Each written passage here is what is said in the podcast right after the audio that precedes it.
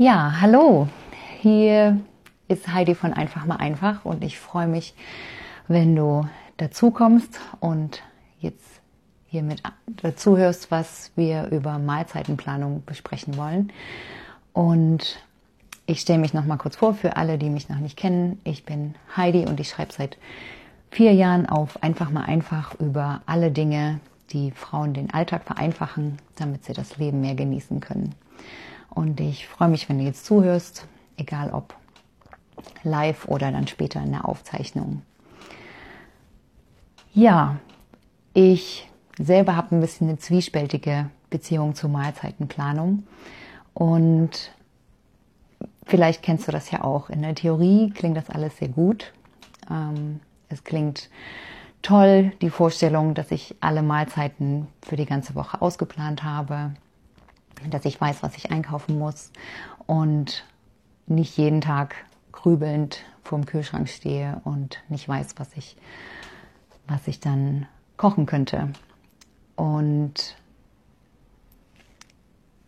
ich habe die Erfahrung gemacht, wenn ich das probiert habe mit der Mahlzeitenplanung, dass die, dass es meist nicht lange durchgehalten hat. Ich habe gemerkt, das geht mal für zwei, drei, vielleicht auch vier Wochen gut. Mit verschiedenen Systemen habe ich experimentiert, aber irgendwann ist es doch wieder eingeschlafen und ich stand dann genauso grübelnd wieder vor dem Kühlschrank. Oder wir landen bei unserem Standard, ähm, den Nudeln mit Tomatensauce. Und deshalb würde ich jetzt mal gerne mit dir die Vorteile von Mahlzeitenplanung nochmal beleuchten, aber auch die Nachteile, die ich daran sehe und ähm, möchte dir dann zeigen, was es für ein, dass es auch, dass ich auch einen Mittelweg gefunden habe, wie sich die beiden Sachen ähm, miteinander verbinden lassen. Und zum Schluss werde ich dann auf Fragen eingehen. Ähm, einige von meinen Lesern haben mir gestern noch Fragen zugesandt und auf die werde ich natürlich auch eingehen. Ja, die Vorteile von Mahlzeitenplanung. Ähm, ich habe schon gesagt, eigentlich ist es ein No-Brainer. Ähm, ich habe eine klare Struktur, wenn ich mich einmal in der Woche oder manche machen das auch einmal im Monat, wenn ich mich hinsetze und genau aus ähm, plane, an welchem Tag es was zu essen gibt, was ich kochen muss und dann auch ganz genau weiß, welche Zutaten muss ich kaufen, wann brauche ich die, wie viel davon und ähm, habe dadurch deutlich weniger Stress im Alltag. Ähm, ich, bei uns gibt es abends die warme Mahlzeit und normalerweise stehe ich um fünf rätselnd in der Küche und denke, oh, was machen wir jetzt?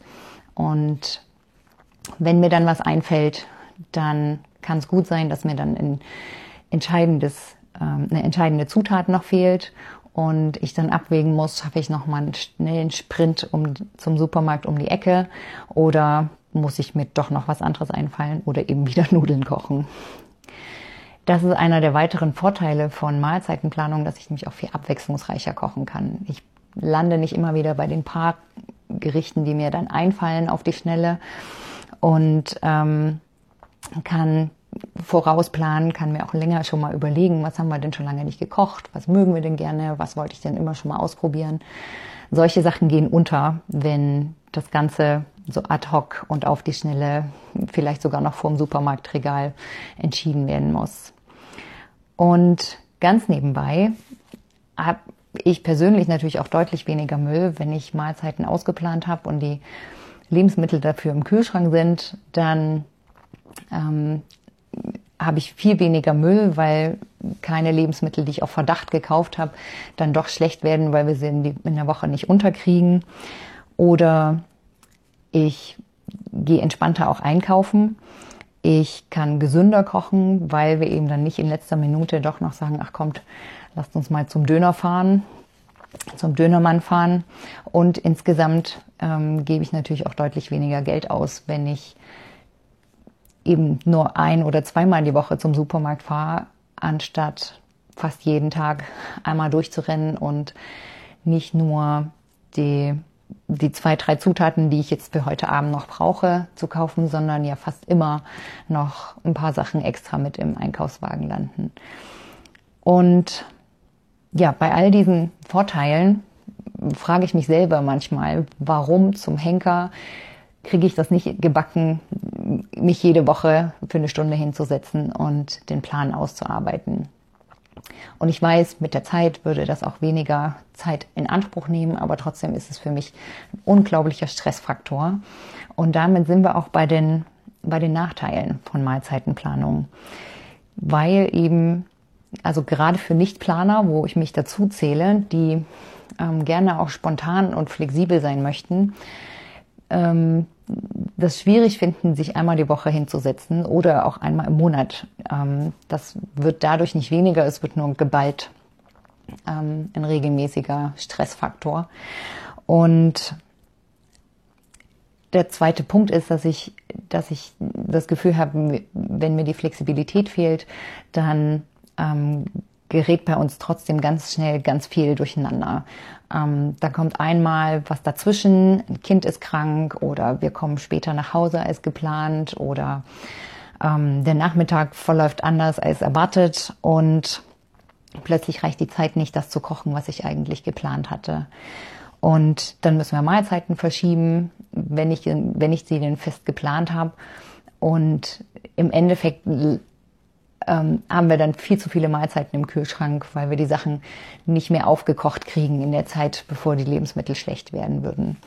Und das finde ich dann auch, also damit reduziert sich dann auch schon wieder der Vorteil von, von Mahlzeitenplanung, wenn ich durch unvorhergesehene Alltagssituationen dann nicht dazu komme, das zu kochen, was ich eigentlich kochen wollte. Und ich weiß nicht, vielleicht sind wir die Einzigen, aber wir haben dann auch manchmal einfach keine Lust auf, auf genau das, ähm, was wir auf dem Plan stehen haben. Und wir mögen es auch gerne Freitag oder Samstag oder wann auch immer mal Pizza zu bestellen, einfach um das Wochenende zu genießen, um keinen Aufwand in der Küche zu haben. Und all solche Dinge hatte ich immer den Eindruck, die, die werden schwieriger mit Mahlzeitenplanung. Und ähm, sorgen mitunter dann auch dafür, dass eben Dinge schlecht werden oder dass wir was essen, was, worauf jetzt eigentlich keiner Lust hat. Ähm, und es sich dadurch irgendwie dann auch nicht, nicht wirklich rund anfühlt. Und deshalb habe ich gedacht, es muss doch ein Mittelweg geben. Es muss doch eine Methode geben, wie ich die Vorteile von Mahlzeitenplanung, aber eben ohne Stress, ohne den Stressfaktor regelmäßig planen zu müssen, mit den Vorteilen des nicht geplanten Lebens kombinieren kann, indem ich eben frei bleiben kann, spontan bleiben kann, auch unseren, unseren Alltag berücksichtigt sehe und flexibel bleibe. Und ich denke, ich habe was gefunden. Ich habe mit verschiedenen Methoden ähm, experimentiert und eine Methode davon ist die, dass den Wochentagen einfach Themen zugeordnet werden und für jedes Thema ein Fundus an, je nachdem, acht bis zehn Rezepten schon vorhanden ist und ich kann daraus einfach auswählen. Und das geht sowohl spontan, wenn ich ratlos in der Küche stehe und denke, ach, was koche ich denn heute Abend, ähm, als auch einmal die Woche für fünf Minuten mich hinsetzen. Weil ich finde immer noch, für fünf Minuten, das, das kriege ich noch gebacken. Fünf Minuten ist quasi ein Blick, wenn ich mich sowieso hinsetze, um eine Einkaufsliste zu schreiben. Aber eine halbe Stunde oder eine Stunde zu investieren, ähm, ist für mich eine ganz andere Hausnummer und vielleicht geht's dir ja genauso. Und mit, um dieses System auszuprobieren, habe ich für dich ein kostenloses Starter-Set. Das findest du über den Link und das kannst du dir runterladen. Ähm, es ist allerdings nur eine es ist nur die erste Methode von verschiedenen, ähm, die ich ausprobiert habe. Und um an, an Dauermahlzeitenplan, bei dem ich letztendlich gelandet bin und mit dem ich sehr viel glücklicher bin, ähm, um den auszu, ähm, auszufüllen und, und zu erstellen, dafür habe ich ein Arbeitsbuch geschrieben, ähm, was Schritt für Schritt durch die durch die Erstellung eines Dauermahlzeitenplans durchführt, womit dann eben nur einmal, wirklich nur einmal ein Nachmittag drauf geht oder eine Stunde jeden Tag, ähm, und ich dann aber mit einem Fundus an Rezepten und abwechslungsreichen Ideen dastehe, auf die ich spontan zugreifen kann oder mit denen ich in fünf Minuten, allerhöchstens zehn Minuten ähm, meinen Einkaufszettel für die Woche geschrieben habe und dann vorbereitet bin. Ähm, über das Arbeitsbuch ähm, erfährst du mehr, wenn du dich, wenn du dir den, den Freebie, das Starter-Set ähm, runterlädst. Da kommst du noch dazu. Das gibt es im Moment auch im Angebot ähm, noch bis morgen Abend. Da kannst du von profitieren. Klick da also auf jeden Fall durch. Ähm, doch ich hatte ja versprochen, dass ich noch die Fragen beantworte von meinen Leserinnen. Und damit fange ich am besten auch mal an. Und zwar schreibt die Lena, dass sie, dass es für sie nicht so sehr an Ideen scheitert, ähm, sondern äh, sondern an der konkreten Planung, ähm, die Mahlzeiten dann auch wirklich zuzubereiten, die sie geplant hat und dann nicht doch noch was anderes zu kochen, auf was man gerade mehr Appetit hat. Weil dann eben, wie ich gerade ja auch schon gesagt habe, das ganz schön ins Geld geht, wenn dann die gekauften Lebensmittel so vor sich hin tümpeln im Kühlschrank. Das, ähm, ja, wie ich gerade gesagt habe, ist tatsächlich ähm, eine ernst, ein ernstzunehmendes ähm, Problem. Wobei ich dann denke, zum, müsste man noch mal einen Schritt zurückgehen und sich überlegen, ähm, sind denn auf dem, auf dem Plan wirklich Sachen, auch die man selber gerne isst? Und nicht nur Sachen, von denen ich meine, dass ich sie essen müsste oder dass ich sie kochen müsste, weil sie eben gesund gelten, als gesund gelten oder gesund erscheinen. Also das wäre der erste Punkt. Ähm, ihr wisst, dass ich Fan von intuitiver Ernährung bin und würde deshalb als allererstes empfehlen, wirklich auf den, auf den Essensplan, auf den Mahlzeitenplan nur Sachen zu setzen, die ihr auch gerne esst. Vielleicht mit noch einer neuen gesunden Komponente, um vielleicht mal neues Gemüse auszuprobieren oder so. Aber dass die grundsätzliche Mahlzeit nichts ist, von dem man meint, ich muss das jetzt mal kochen, weil wir wollen ja jetzt gesünder leben.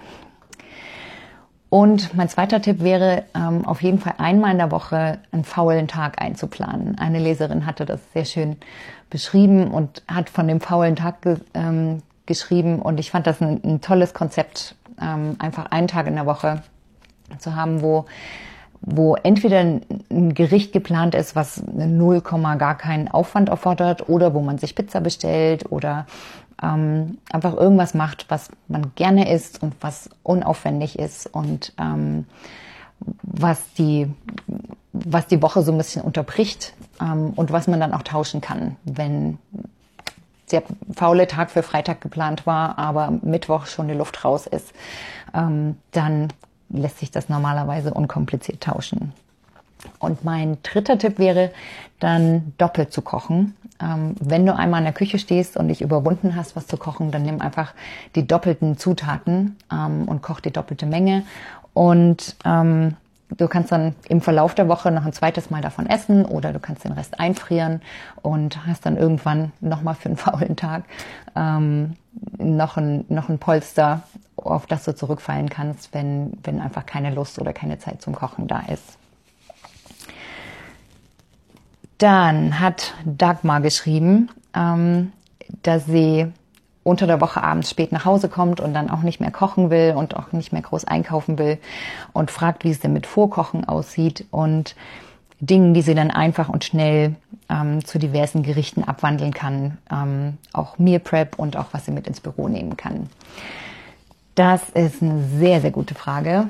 Ähm, und ähm, ich arbeite an einem, an einem Konzept, womit das schnelle und einfache Abwandeln von, von Basisrezepten ähm, zu verschiedenen Gerichten noch einfacher geht. Aber das dauert noch eine Weile, bis ich soweit bin. Doch meine Standardmethoden für uns im Alltag sind die, dass ich zum Beispiel mir Gewürzmischungen zubereite, die die Hemmschwelle beim Kochen ganz massiv nach unten schrauben, weil ich eben nicht zehn verschiedene Gewürze ähm, aus dem Schrank ziehen muss, sondern nur das eine Glas mit der Gewürzmischung für mexikanische Gerichte oder mit der Gemüsepaste, die aus meiner Küche nicht mehr wegzudenken ist, weil ich damit quasi nie nachwürzen muss, wenn es drauf ankommt, ähm, solche Sachen vorzubereiten. Und oder auch Soßen, Tomatensoße. Ich habe auf einfach mal einfach auch eine, eine Pilzsoße, ähm, die ich gerne als Konzentrat im Tiefkühlschrank habe, um damit entweder Baguettes zu überbacken oder Nudelsoße zu machen oder Reis mit Hackbällchen und Pilzsoße. Ähm, solche Komponenten fertig zu haben, damit das nur noch so ein ganz schnelles ähm, Kochen im Bausteinsystem ähm, ist. Das wäre jetzt, das wäre jetzt, das wären die zwei Hauptsachen, die mir helfen beim Vorbereiten. Ähm, dann könnte sich auch lohnen, nochmal die Sache mit dem Kühlschrankteig zu überlegen. Ähm, wenn ich den Brotteig, den 5 Minuten Brotteig im Kühlschrank habe, dann sind auch da ganz viele Möglichkeiten plötzlich gegeben, ganz schnell noch Brotsticks zu machen oder noch ein einfaches Fladenbrot oder ähm, irgendwas einzuwickeln in Brotteig oder irgendwelche Brot, gefüllte Brotteigtaschen zu, zu machen. Das ähm, sind Optionen, wenn der Teig einmal im Kühlschrank steht, ist das eine Sache von 20 Minuten, ähm, allerhöchstens bis das Ganze im Ofen ist und geht schnell und lässt sich dann auch wieder einfrieren und ähm, mit ins Büro nehmen oder ähm, eben als letzte Minute nochmal noch ähm, das vorzubereiten. Und dann auch hier wieder der Tipp, doppelt zu kochen, wann immer es geht. Ähm, ein Aufwand, der Aufwand ist der gleiche, ähm, wenn aber die Menge gleich doppelt oder vielleicht auch dreifach da ist, ähm, dann lässt sich damit so mancher Tag abpuffern und so mancher Tag retten oder zum faulen Tag umfunktionieren. Und dann komme ich zur letzten Frage von Sandra. Und die hat gefragt, ähm, und das wird jetzt wirklich spannend, weil jetzt kommen die Kinder ins Spiel. Sie fragt, ähm, wie wir das denn machen, weil ihre, sie sagt, meine Maus will oft nicht so, wie wir wollen. Sie mag das dann nicht essen und dann wird der Plan umgesch umgeschmissen und doppelt gekocht. Ähm, und sie fragt, wie ich das mit meinen Kindern hinkriege, weil bei ihr daran oft die Planung scheitert. Sehr gute Frage, Sandra. ähm, das ist auch definitiv ein Thema, bei dem wir noch nicht fertig sind und immer noch experimentieren und ähm, ja, ausprobieren müssen. Aber der beste Tipp, den ich zu dem Thema gelesen habe, mal in einem Buch, ähm, ist der, dass für Kinder, gerade die wählerischen, bei jeder Mahlzeit eine Komponente dabei sein sollte, die das Kind auf jeden Fall mag. Also irgendeins von den Grundnahrungsmitteln, sei es Brot oder Reis oder Nudeln oder irgendwas, wo man weiß, ähm, das wird das Kind auf jeden Fall essen, dass das mit eingeplant ist und aber Soßen und so weiter separat gehalten werden. Ähm, ich finde das ja schade, weil alle Welt liebt One-Pot-Gerichte und wir müssen leider die meiste Zeit trotzdem alles separat kochen und nichts One-Pot. Ähm, aber ich bin zuversichtlich, dass es nur eine Phase ist und dass es irgendwann vorbei ist und ich dann auch jeden Tag One-Pot kochen kann. Aber ja, also wie wir es mit unseren Kindern machen, ist, dass wir eben eine Komponente dabei haben, wo wir wissen, dass sie sie mögen, weil zwei von meinen Kindern sind auf jeden Fall auch fallen in die wählerische ähm, Ecke. Und wir haben dann also meistens dann Brot mit Butter noch als Option, aber wir holen dann nicht die große Box raus mit allen Käse und Aufschnitt und so weiter. Also ähm, dann wer keinen Hunger hat auf das, was wir kochen, der kann sich dann an Brot mit Butter satt essen. Oder was wir noch anbieten, ist, wenn wir noch Reste im Kühlschrank haben von einer Mahlzeit vorher, die die Kinder mochten, dass wir die, dass wir die nochmal aufwärmen, weil die sind ja sowieso da. Das machen wir, aber wir versuchen möglichst selten noch eine doppelte, noch eine doppelte Geschichte zu kochen, um, um den Kindern ähm, gerecht zu werden weil das natürlich das verstärkt, dass die Kinder erwarten, dass sie immer nach Wunsch gekocht kriegen und ähm, dann auch weniger bereit sind, mal das zu probieren, was, was wir als Erwachsene oder was der Rest der Familie ist. Und gerade über dieses wählerische Essen hinauszukommen, ist, dafür ist es sehr wichtig, dass die Kinder ähm, eben verschiedenen Sachen auch immer wieder ausgesetzt sind. Aber das ist nochmal ein Thema für eine ganz andere, für nochmal eine extra Stunde zum Unterhalten. Aber ja, mein Tipp wäre, möglichst versuchen, selten doppelt zu kochen und lieber darauf zu achten, dass noch eine, dass eine Komponente dabei ist, an denen sich das Kind auf jeden Fall satt essen kann und eben separat, die Komponenten separat zu halten, damit es zu keiner Cross-Kontamination kommt. Ja, das wäre es von meiner Seite. Ich hoffe, dass dir das ähm, geholfen hat, dass du da ein paar hilfreiche Impulse draus gezogen äh, gekriegt hast und ähm, wünsche dir eine ganz tolle Woche. Klick noch, hol dir noch den, das Starter-Set, wenn du möchtest, und lad dir das noch runter. Und dann freue ich mich schon drauf, nächste Woche wieder hier zu sprechen. Und ähm, da wird es dann um Stehschreibtische und Laufbandschreibtische und so weiter gehen. Da kommt jetzt in den nächsten Tagen noch ein neuer Artikel dazu und dann hoffe ich, dass wir uns dazu nächste Woche wiedersehen. Dann tschüss und bis bald.